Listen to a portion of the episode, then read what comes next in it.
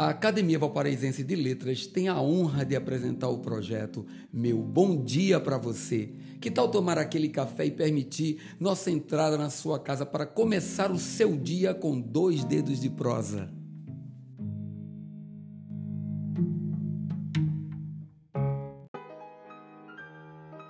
Mensagem número 14.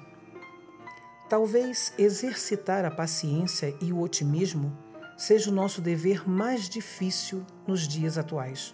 No entanto, é o que nos resta em momentos conturbados. Se for necessário mudar as estratégias, faça, mas que nossa fé não seja abalada. Às vezes, é necessário recuar, respirar e tornar a investir. Muitas vezes o problema está na necessidade de esperar o momento certo. Não percamos a fé mesmo com todas as adversidades e provações que a vida vem trazendo até você, não deixe seu pior acordar. Busque o equilíbrio e tente não desistir.